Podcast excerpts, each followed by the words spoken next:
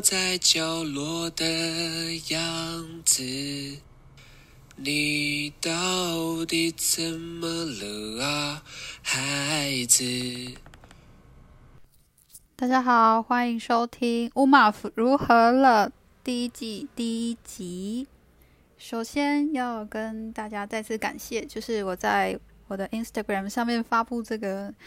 架设 Podcast 的频道的消息以后，很多朋友都很暖心的给我鼓励，或是转贴说很很高兴看到我开始做这件事情。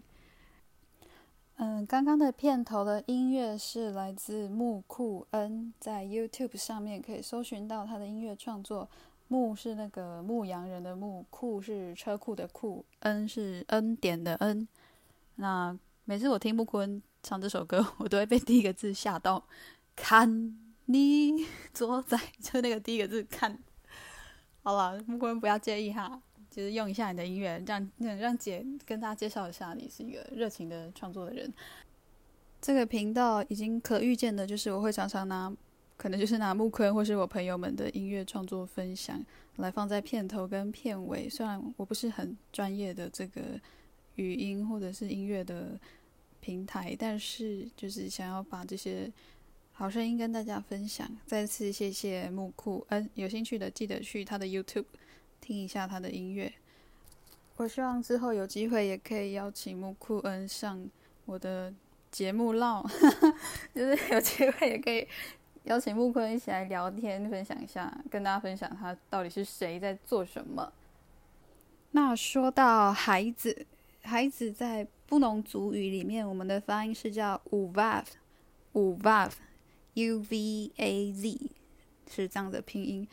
那在泰雅语里面呢，我们是发 lucky，lucky。哦，我我不会，我不是那么厉害发那个 q 那个音，不过。为什么我会说布农语跟泰雅语这两个语言呢？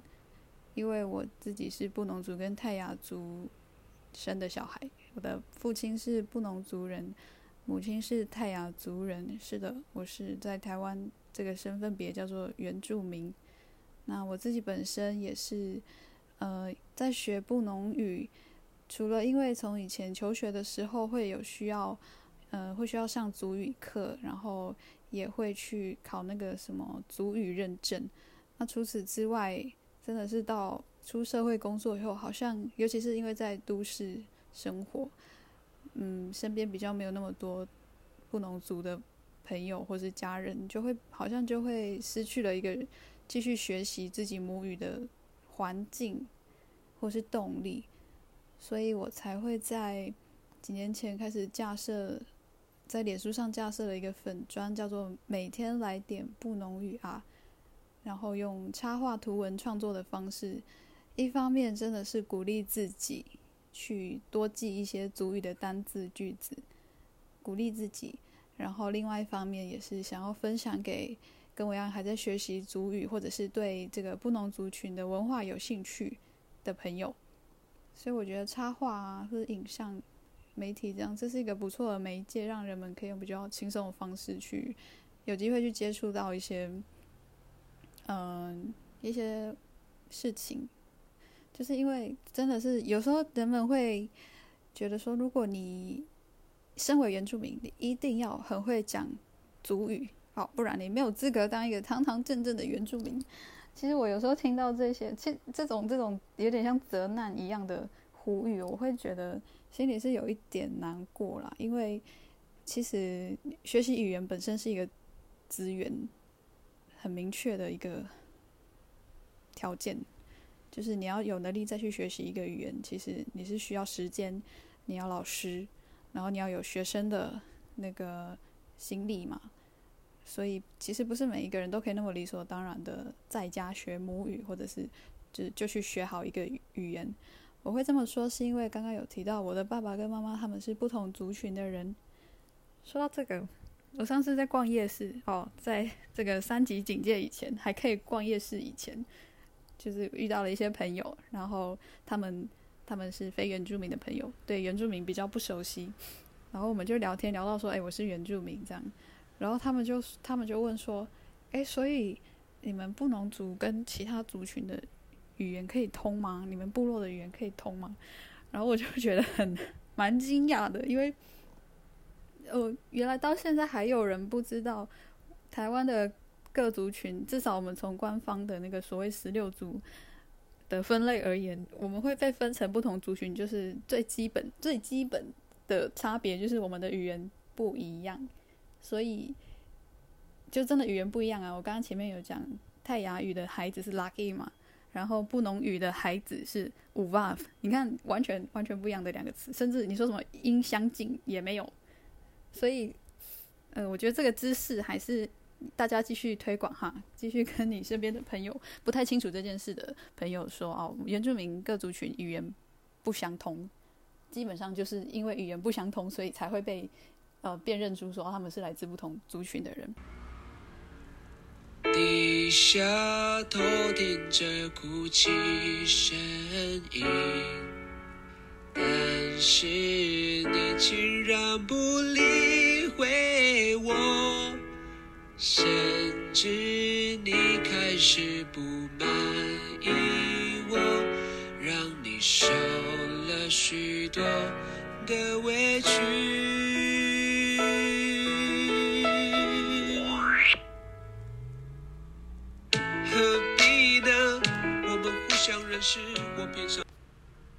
上次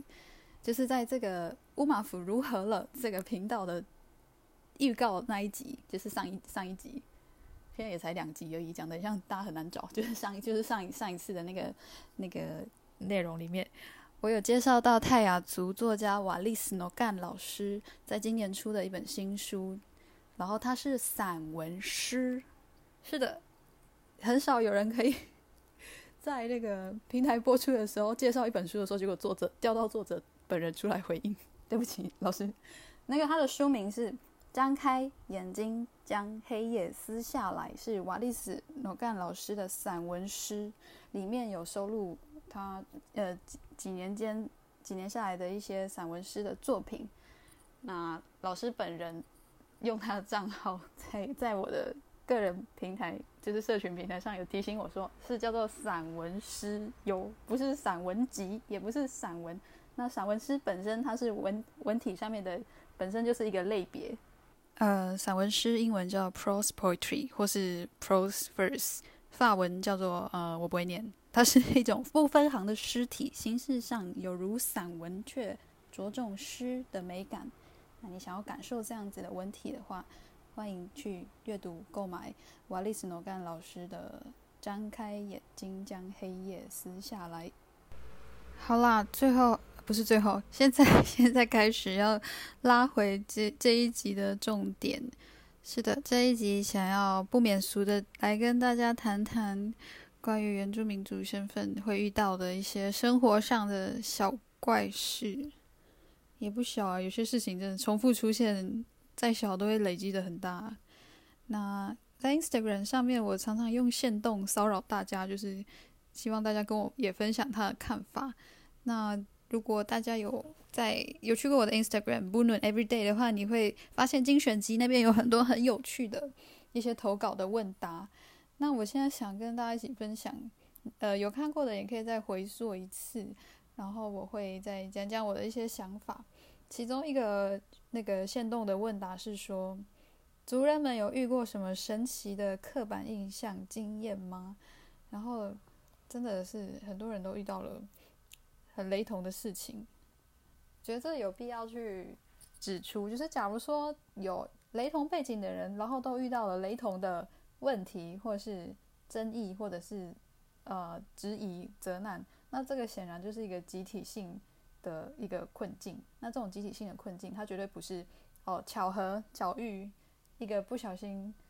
就一起发生的事情，它肯定是整个这个社会结构或环境上面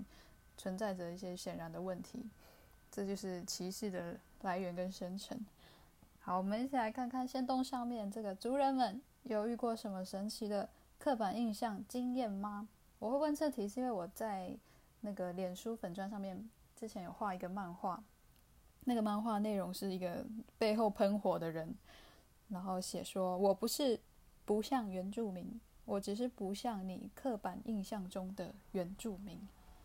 所以就从这张漫画开始有一些讨论。好，然后有人投稿给我说，他听过有人问他，就是他是原住民，然后就有人问他说，为什么你不会唱歌？啊，这题我真的不想再聊了，跳过。这很土诶，这真的是最土的刻板印象了。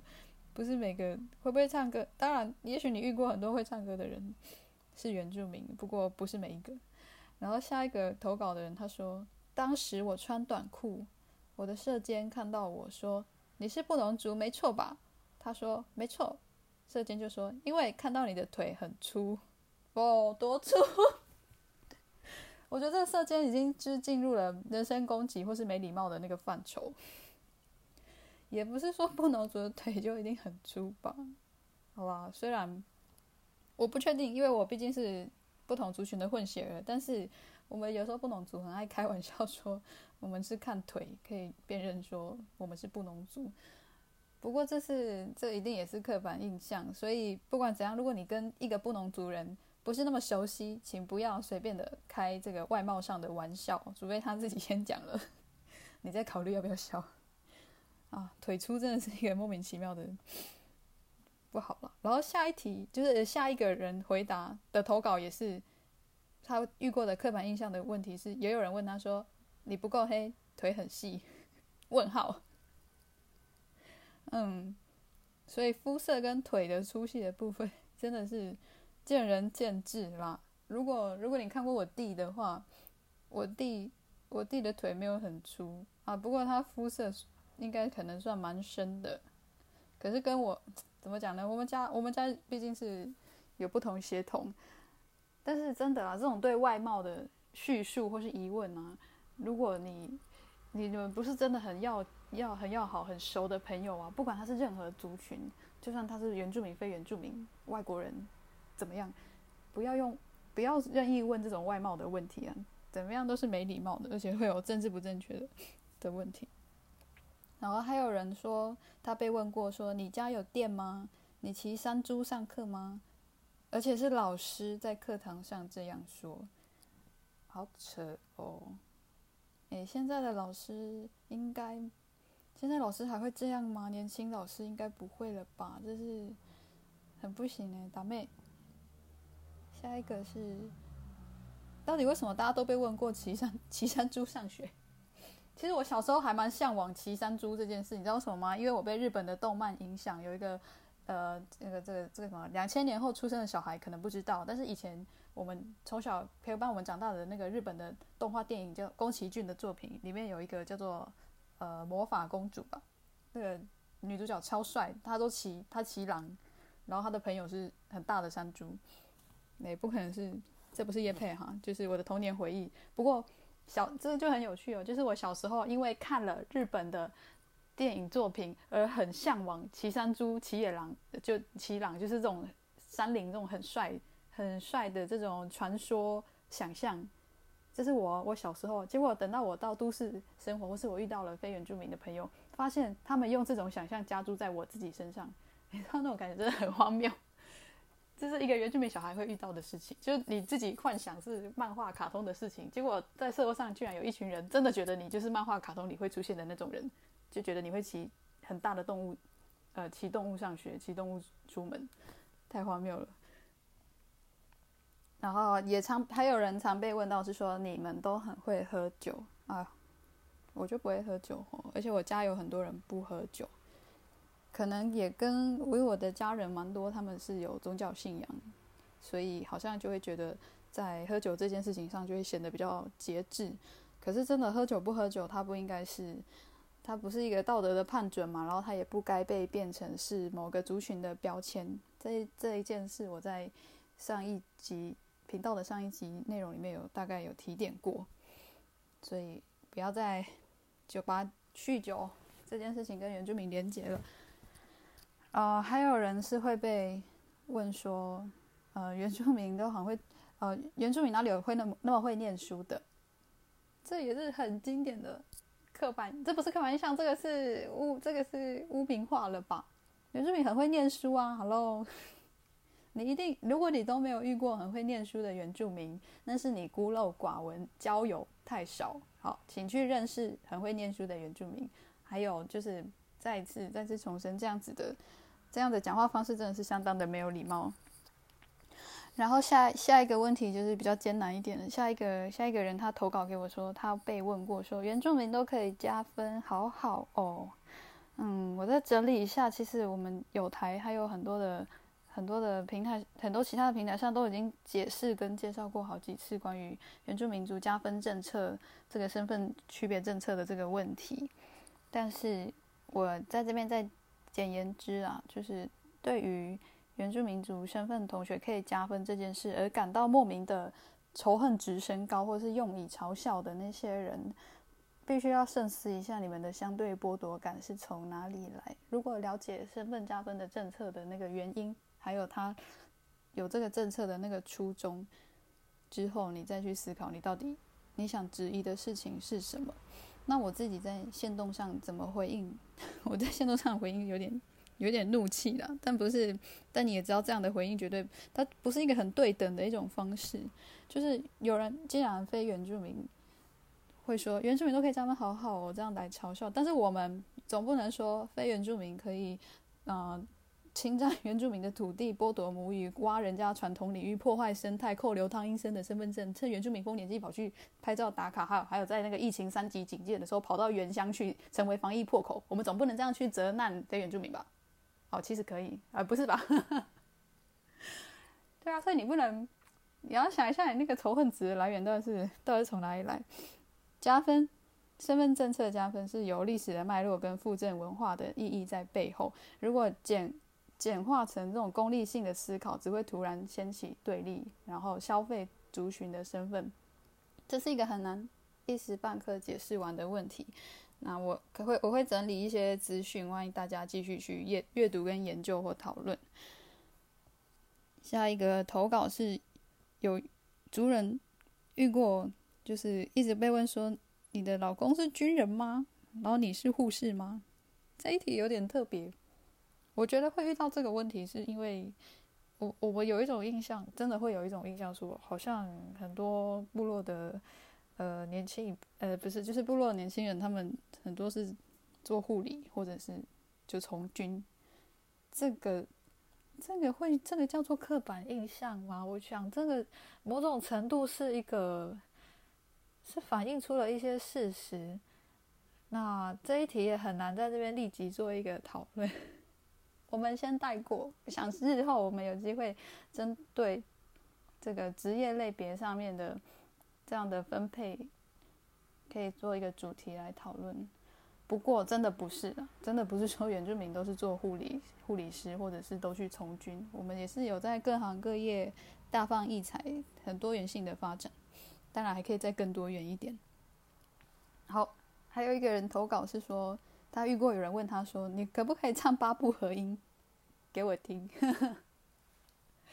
然后我心想：“请问我是要一个人唱八个人的声音吗？”好，我们在这边再次做一个证明的动作。呃，很多人会以为说布农族最有名的那个合音的那个曲曲目的那个展现，那个叫做八部合音。No，其实不叫八部合音，那是一个你知道，就是学术研究以来的一个误会，已经已经有做过曾经跟改正了。其实不叫八部合音，它应该叫做它应该叫做泛音合唱会比较适合。但是原住民就是布农族，我们对这个合唱方式是有它的名字，叫做巴西布布，巴西布布，啊，它是一个用来跟天地之间，呃，在天跟天地之间做沟通的一个合唱曲目。那你们也可以去搜寻一下巴西布布里面代表的它背后代表的意义，然后是透过布农族人他们的演唱，我们的演唱方式是很多声部的合音。然后会透过声部之间的堆叠，达到一种和谐。然后在最和谐的时刻，布农族人相信这个会让，呃，我们的作物和我们一年的收成，我们的族人可以获得平安。这样，所以不是八部合音，请证明把西布布好这样讲最好。啊，所以因为它是合音嘛，所以你不可能叫一个人唱吧。它一定要是多人多人一起集结而成的一个演唱。然后还有，哇，我真的很我有一阵子没点开这个这个线动的留言板，真的，一看就会觉得，哇，我当初真的是收到很多很惊很惊人的故事。有一个族人，有一个朋友被投稿说，呃，他投稿说他听过。有朋友跟我说，平埔族不是汉化了吗？他们现在讲的族语是发明出来的吧？哇，这也是个很大的议题。不过，我在这边先简单的也是再证明一次，平埔不是一个族，平埔族群这个是被统治者、被呃当初的历史、历史跟政策的这个权力的掌握者划分出来的一个名词。平埔族群是他们也是有不同的语言，然后来自不同村落，他们自己划分跟界定自己身份的方式都不同，所以平埔不是一个族，它是族群的一个代称。那举例来说，台台南这边有西拉雅族，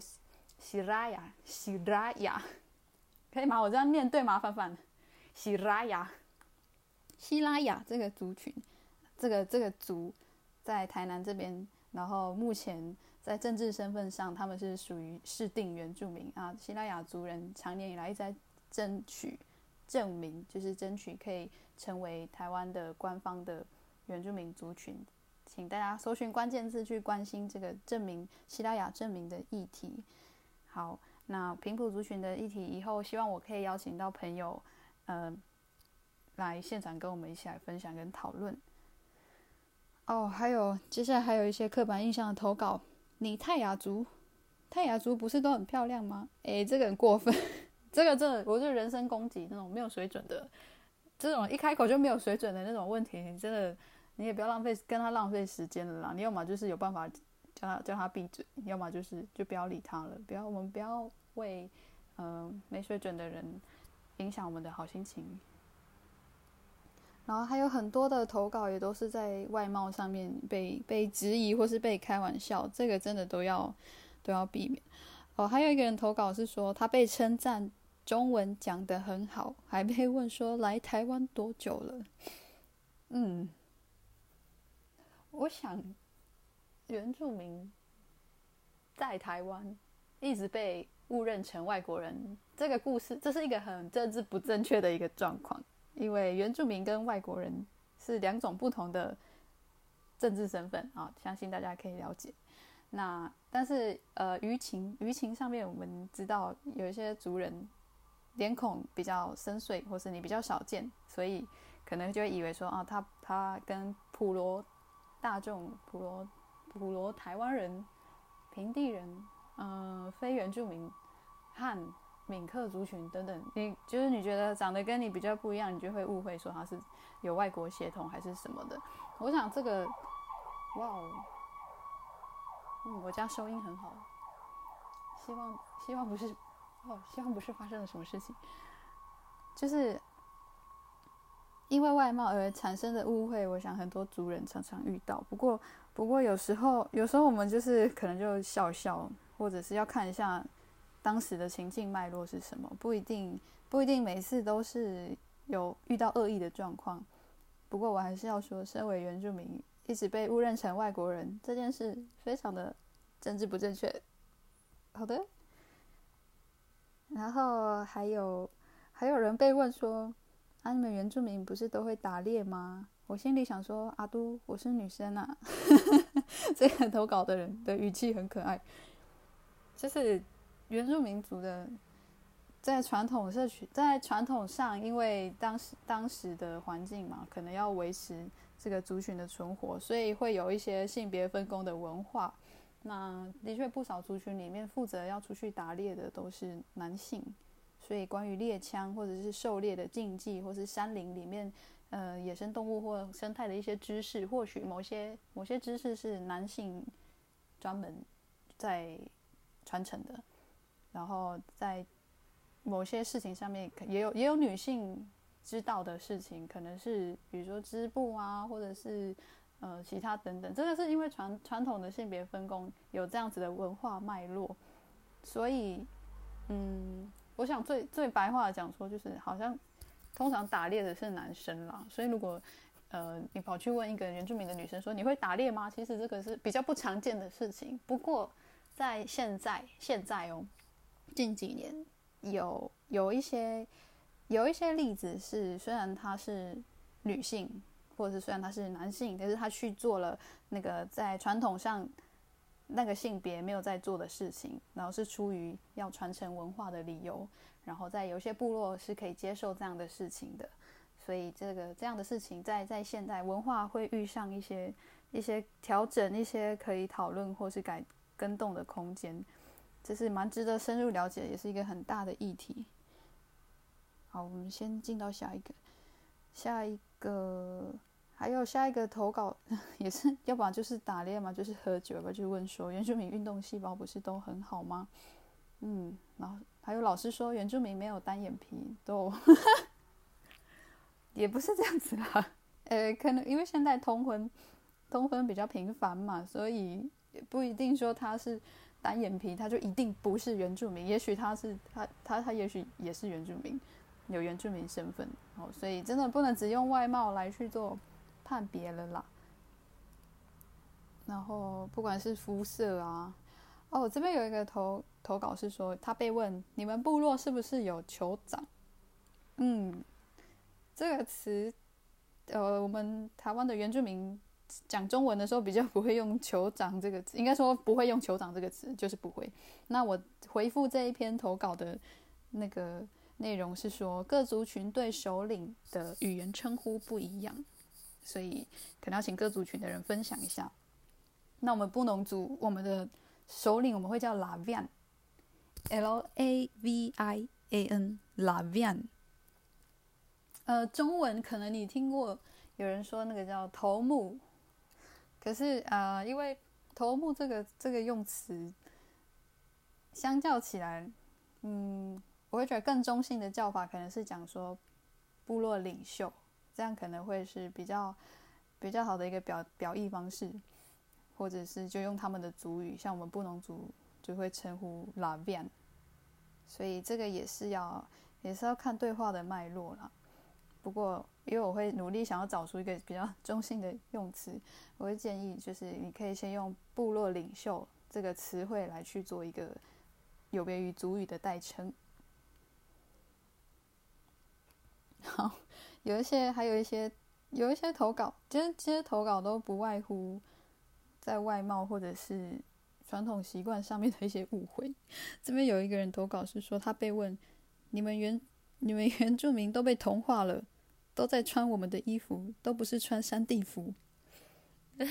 什么东西？原住民都被同化，都在穿我们的衣服，请问他我们是谁们？他们是谁？然后有啦，这个投稿的人，就是他的意思是说，非原住民的人觉得。原住民应该要穿山地 山地衣服，就所谓的山地衣服，就是说，好像原住民应该要穿那个他们他们想象中他们看到的那种充满我们部落的，比如说织布啊，或是图腾的那种服饰，或者是所谓的传统服饰，在文献照片上会看到的那种。可是也不是说，也不是说原住民就不能穿现代衣服吧？照这个逻辑，请他明天开始穿长袍马褂出来。就是你你要传统好，大家都还传统啊！你明天开始给我穿长袍跟马褂，或者是那个我我我也不知道。总之，这个这个讲法也是非常非常好笑啦。我们还是要，我们是在现代生活的人，我们不是活在那个文献照里面的时代，好吗？还有一个投稿也很可爱，他说他遇到的是朋友问，有同学问老师说：“老师，为什么他比较黑？”老师就说：“因为他是原住民呀。”然后这个同学就想说：“我一直以来都不觉得自己黑。”我觉得这个投稿虽然只有三行，但很很有深、很有深、很深刻。因为真的肤色的黑白就是深浅，它真的是相对很相对的一件事情。就是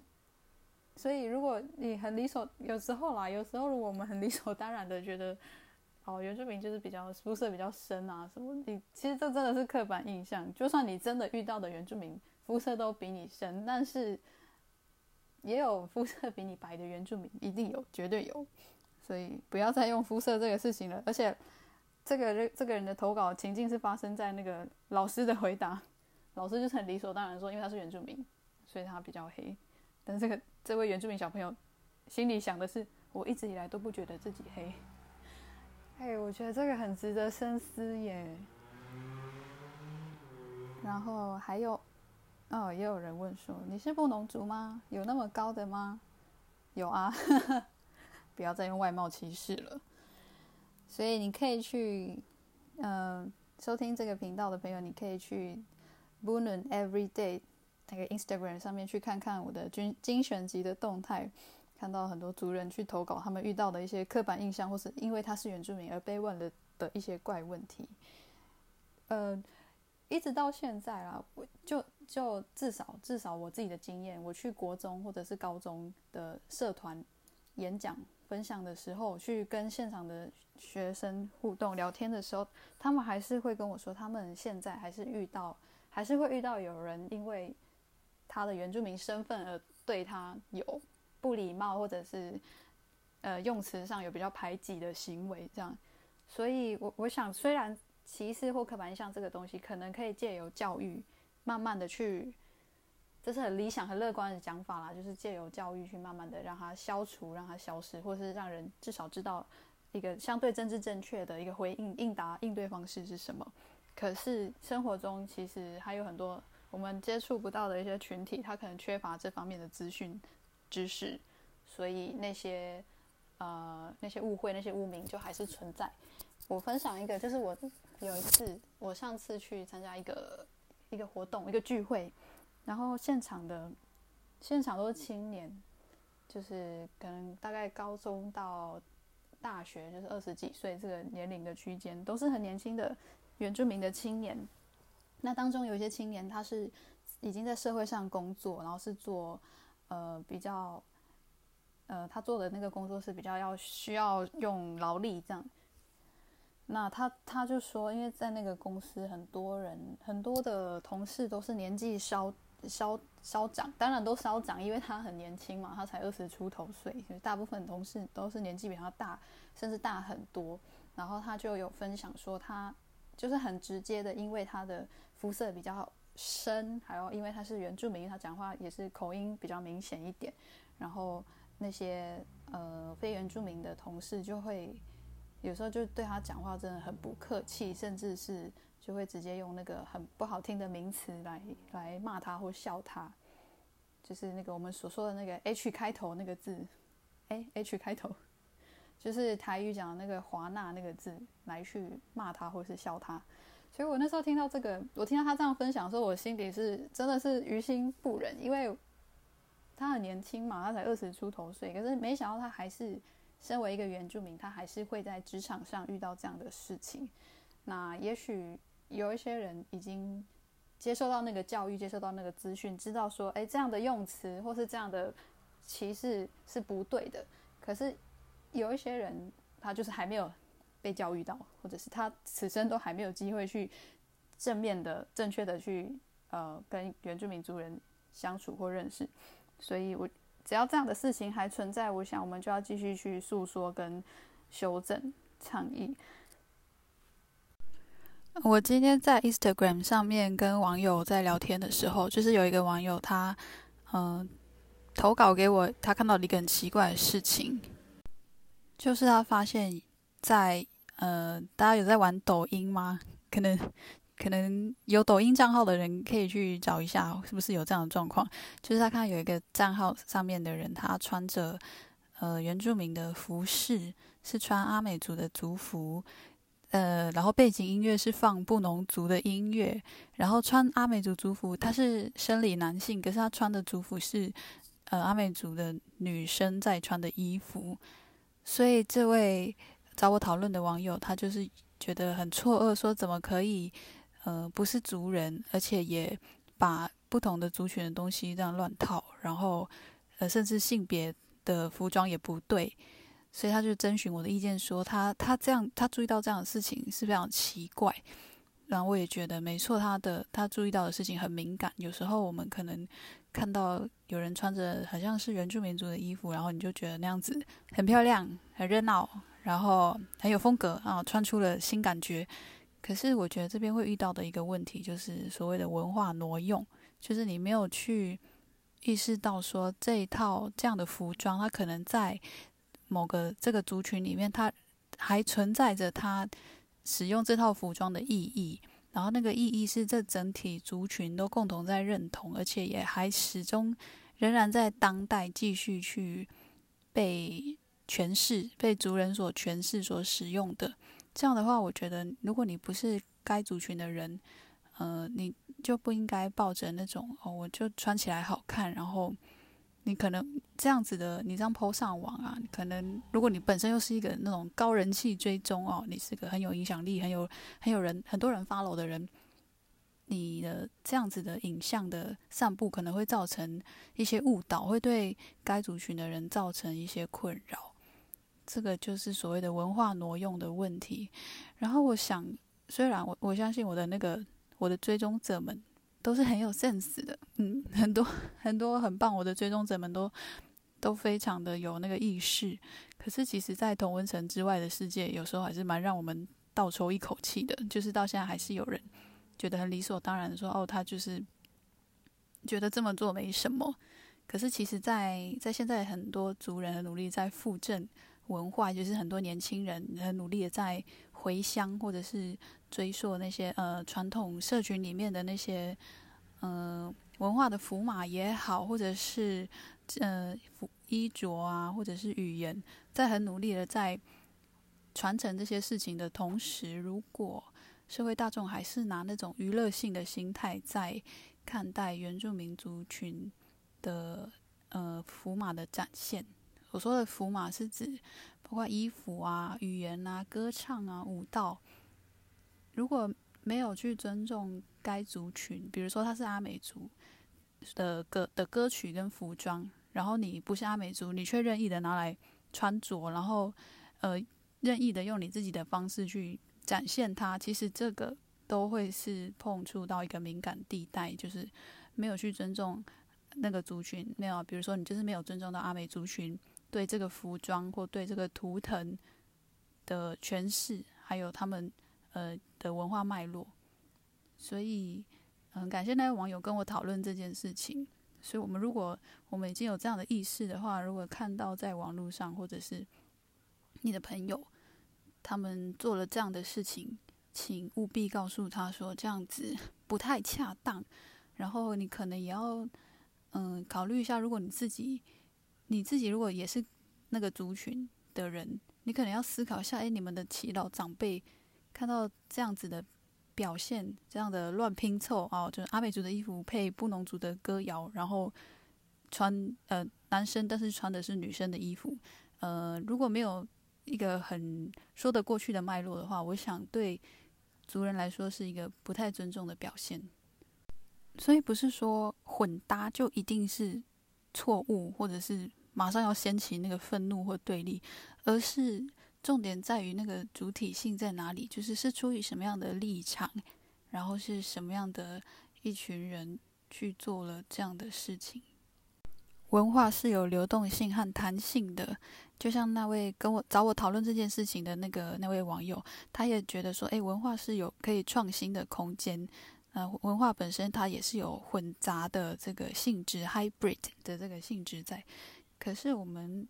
就是说，要一直不断。拉回来去思考，说，呃，诠释这个文化，诠释这个福马的那个主体性在哪里？如果你是身为外人的话，你任意的去使用，可能就会犯了所谓消费他人、消费他者文化的这个错误。刚刚有提到一个名词，呃，也是在国际上广泛在使用的名词，叫做文化挪用。它英文叫做 cultural appropriation，或是 cultural misappropriation，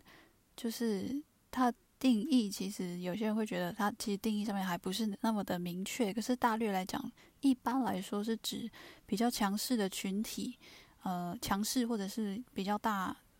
有比较大资源或力量的这个文化群体，对于相对弱势的个体或文化群体，以不理解、误解、恶意或者是有害该群体诠释文化的状态之下。去进行了取笑，或者是消费，或者是种种呃不尊重该相对弱势群体的行为。比较典型的例子或说法，就是说有一些大公司、大厂牌，呃，握有权势资源的人，他们呃可能。就是使用或消费了原住民族群的文化符码，或者是他们的呃创作，这样。比如说，今年六月的时候，国际上就有一个新闻，就是墨西哥控诉 Zara，大家知道 Zara 吗？Z A R A，就是那个一个西班牙的服饰品牌。嗯，他们控诉 Zara 对墨西哥的原住民族群体。做出了文化挪用，是怎么样呢？就是他们说 Zara 的有一些他们出出制造的服饰里面有一些图腾，然后一些造型，还有那些花花朵的特色等等，是剽窃跟偷用那个墨西哥当地原住民族群的文化。这是 CNN 上面网站上面发布的六月一号的新闻。我念一下前面好了。And the article is written by Megan C. Hills. Mexico has accused the fashion brands Zara, Anthropology, and Patel of cultural appropriation, claiming that they made use of designs created by the country's indigenous populations. In a series of letters written to the brands, Mexico's Ministry of Culture asked for a public explanation. It also called for benefits to be given back to the creative communities that it believes invented the invented the embroidery techniques and design motifs. 哦，所以它不只是指控 Zara 而已，它有它总共指控了三个品牌，就是 Zara 跟 Anthropology 跟这个 Patel，就是总共有 新闻里面是总共提到有三个品牌被墨西哥墨西哥指控说有对当地原住民的那个刺绣技术还有图腾的设计有文化挪用的问题。呃，关于这个新闻后续，大家有兴趣可以再去追踪看他们呃是打官司还是就是进行的怎么样。呃，所以这个像这个新闻就是蛮典型的例子，去指控说呃有相对强势的群体去。剥削了原住民族群的文化资产，所以回到前面说的那个，嗯，就是抖音上面有网红任意穿着阿美族群的服饰，然后呃性别的呃混搭，来混搭不同族群的歌谣，做了一个表演，放在他的账号账号上面。我觉得这个这一题，当然你可以去。去批判或者去讨论。不过，如果他是有涉及到盈利啊，比如说他靠着这样子的，嗯，这样子的混搭或这样的宣称而去赚取了利益的话，那这样的行为就是势必是应该要检讨，然后也是要去考虑说他是不是有这个侵占文化资产的问题。但是这种例子真的是层出不穷啦！你打开电视节目，或者是你随便打开，你有时候网络上滑一滑，就看到有些人就是衣服乱搭乱穿。唉，那这个月六月，就是可能是不是因为这个缘故啊？因为六月他，我就最近蛮常看到一些原住民的新闻，然后六月也是加拿大的全国原住民历史月。National Indigenous History Month of Canada，然后不知道大家有没有 follow 到六月初的时候有一个新闻，然后那个新闻的标题后来有翻译成中文啦，就是那个新闻内容真的是蛮令人伤心的。嗯，这是来自五月二十七日的消息，就是一个就是加拿大当地的原住民族的权益团体，他们在。坎卢普斯印第安寄宿学校地底下发现了两百一十五具儿童遗骸。那其实这个坎卢普斯印第安寄宿学校，它因为它是当初配合加拿大当时的政府的政策，强制把原住民的儿童带离家就是带离开他们的家乡，让他们接受所谓的这个嗯更好的教育、文明的教育。简单来说，就是让他们要融可以融入所谓的白人社会吧。然后这个寄宿学校，它曾经也是加拿大最大的寄宿学校，就是专门为为了这个种族清洗的这个政策而设立的这样的学校。在一九五零年代，它的注册人数甚至高达五百人。哇！他刚刚看到那个新闻标题是说，在寄宿这个学校的地底下发现了两百多具的儿童的遗骸，然后注册人数五百人，所以简直就是有一半的人，好可怕。其实寄宿学校的那个设立啊，它嗯，除了它是配合，就是为了配合那个政府的政策嘛，它本身它是有一些宗教背景，所以。不得不说，在那样的时代，宗教变成某种程度上，你会说它是一种可能是心灵的寄托或陪伴方式吗？可是它是不是另一方面也成为统治者、殖民者去使呃弱势群体，去使原住民族群强迫去顺服，还有抛弃他们原有的文化跟信仰的一种手段呢？这是一个很值得深思的问题。那。因为这个报道，就是在地底下发现两百多具小朋友的遗骸，这个这个新闻的披露是震惊了加拿大，震惊加拿大全国。然后，呃，看到这些新闻，我们也会想到过去在欧美国家，或者甚至在我们台湾自己，也是有不正义的原住民族的殖民统治政策，其实造成的都是事隔事隔多年，依然都是很深很深的伤害。那在呃国际媒体的新闻报道上用了 “unthinkable” 这个词，“unthinkable”。这个标题是 “Unthinkable Discovery in Canada as Remains of 215 Children Found Buried Near Residential School”。然后当中甚至年纪最小的好像只有三岁。然后，因为这个这个寄宿学校，它距离就是它从它结束到现在只有大概二十几年吧，所以其实还是有蛮多人，就是这个寄宿学校的幸存者，就是他当初是有被送进这个学校，但是他有活下来。那呃，媒体有访问其中一位幸存者，他听到这个消息以后，他说：“I lost my heart. It was so much hurt and pain to finally hear for the outside world.” To finally hear what we assumed was happening there。他为什么会说 assume？是因为当初有很多原住民小孩失踪，然后下落不明，然后在当时候的时空、当时候的情况、当时候的资源是没有还没有办法追踪跟确定说那些失踪的原住民小孩去哪里了。然后就是会有一些推论，有一些有一些蛛丝马迹，说他们可能就是。在这个学校里面遭到非人道的对待，然后就过世了。所以这个消息之所以震惊加拿大，是因为这些假说就这样，因为这个消息而成立了。就是的确确实是真的，有原住民的原住民孩童离乡背景，然后被带到寄宿学校，然后遭受了非人道的对待，然后默默的无人知晓的在这个学校被消失。所以。尤其是对于幸存者，就当初有去过这间学校的当年的原住民小孩，然后现在现在是就是大人了嘛，他们听到这个消息，可以想见那个心中的震惊跟心痛，因为这个多年来的疑虑再度的得到证实。那新闻中这位受访者，他是在一九六零年代被送进去，然后在那边待了两年。嗯，他说这个故事听起来真的很不真实。然后那些回忆都仿如昨日，所以真的是一个非常伤心的新闻。那这样子的事情，其实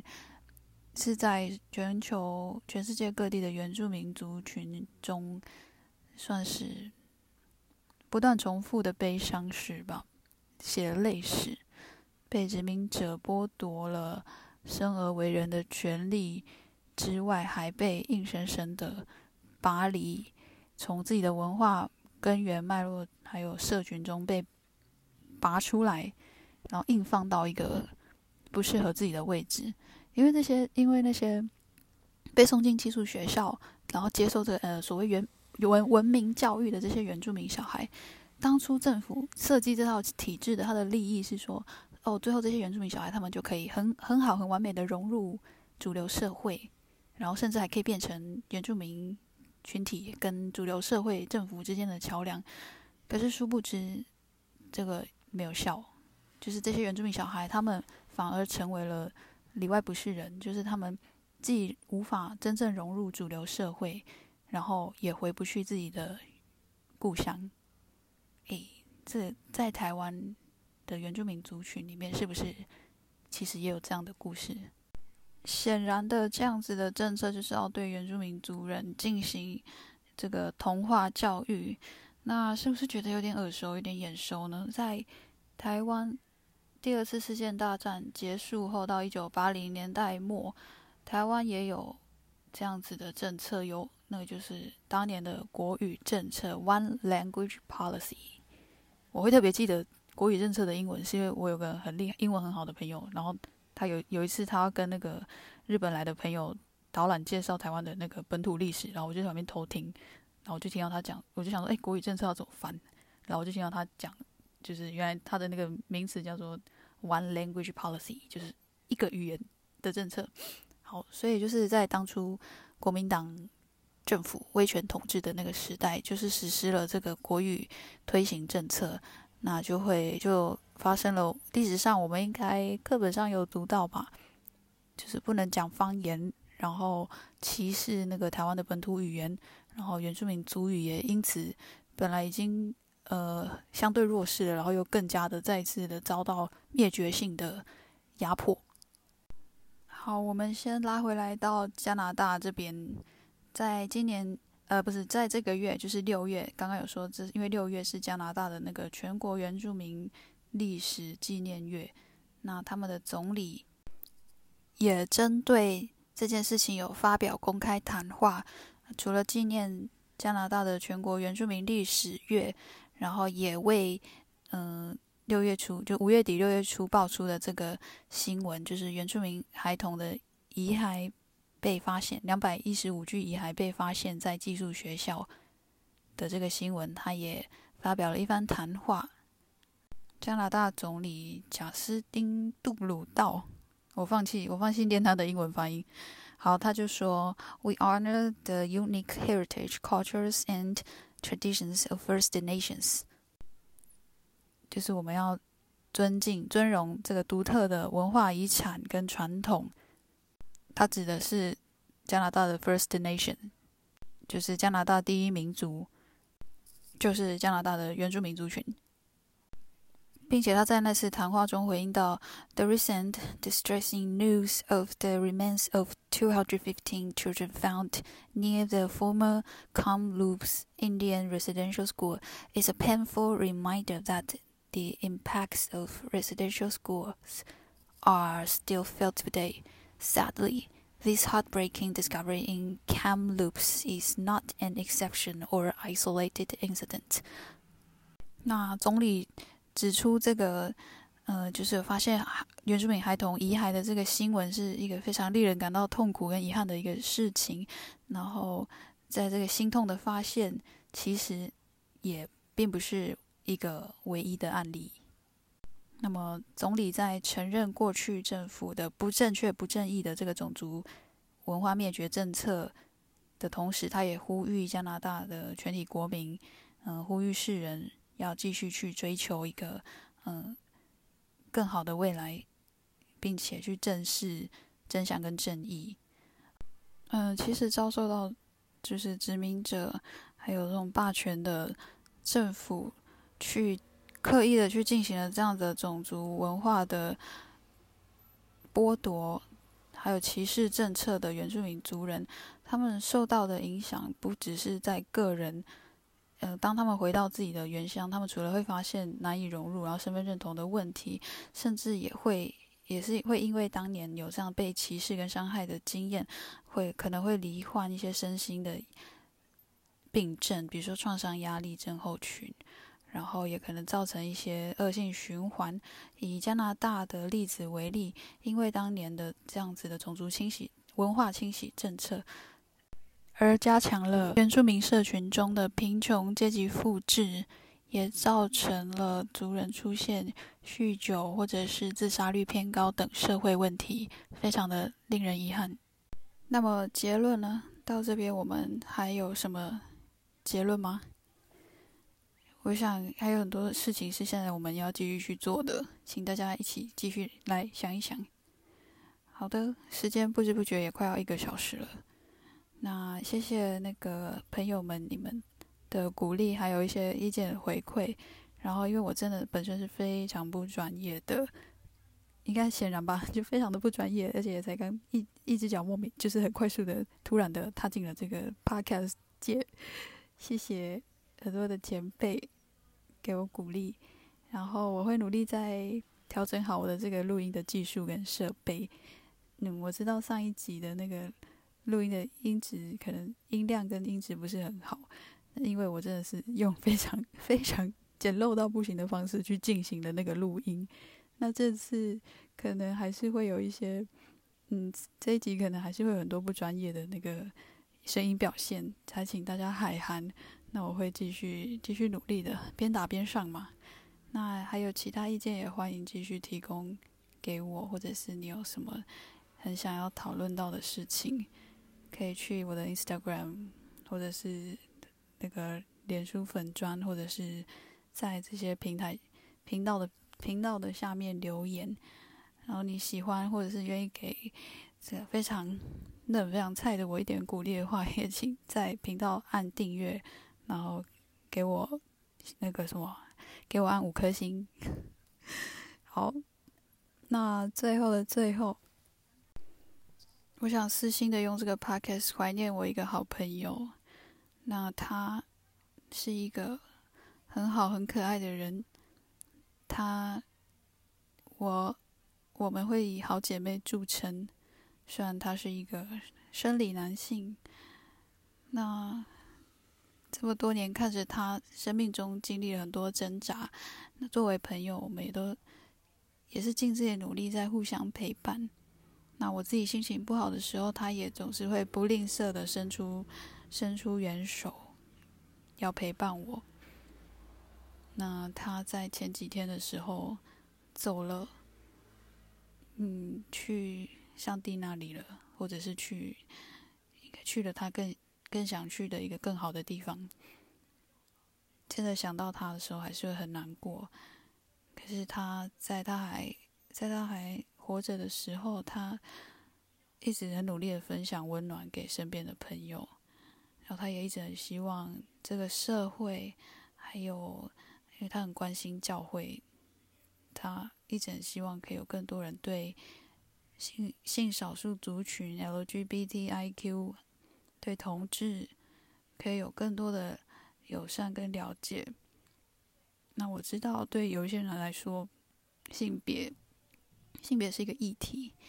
可是对于像我那位朋友，还有我的众多的朋友来说，性别不是议题，是生命；同志不是议题，是生命，活生生的生命。那虽然他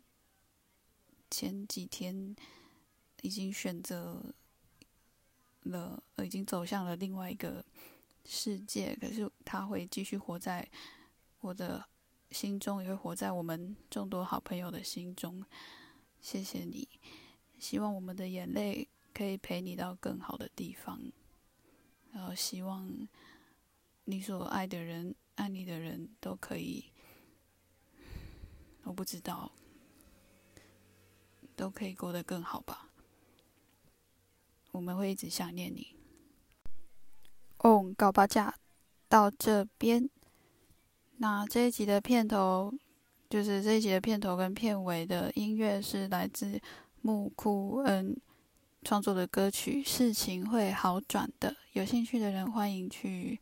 YouTube 上面搜寻，或是去他的 Instagram Black Andy 啊上面。谢谢大家的收听。乌尼娜米和米桑，梅花树巴莱。让你笑。许多的委屈。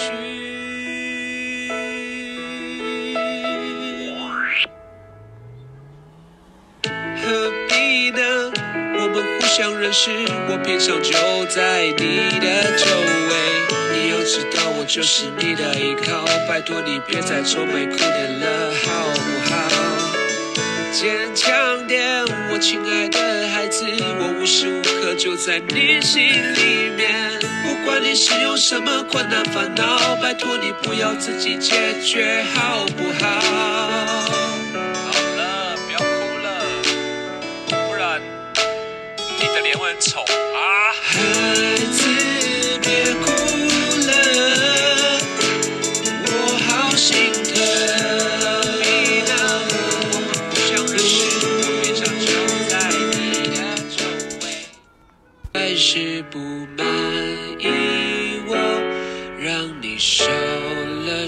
多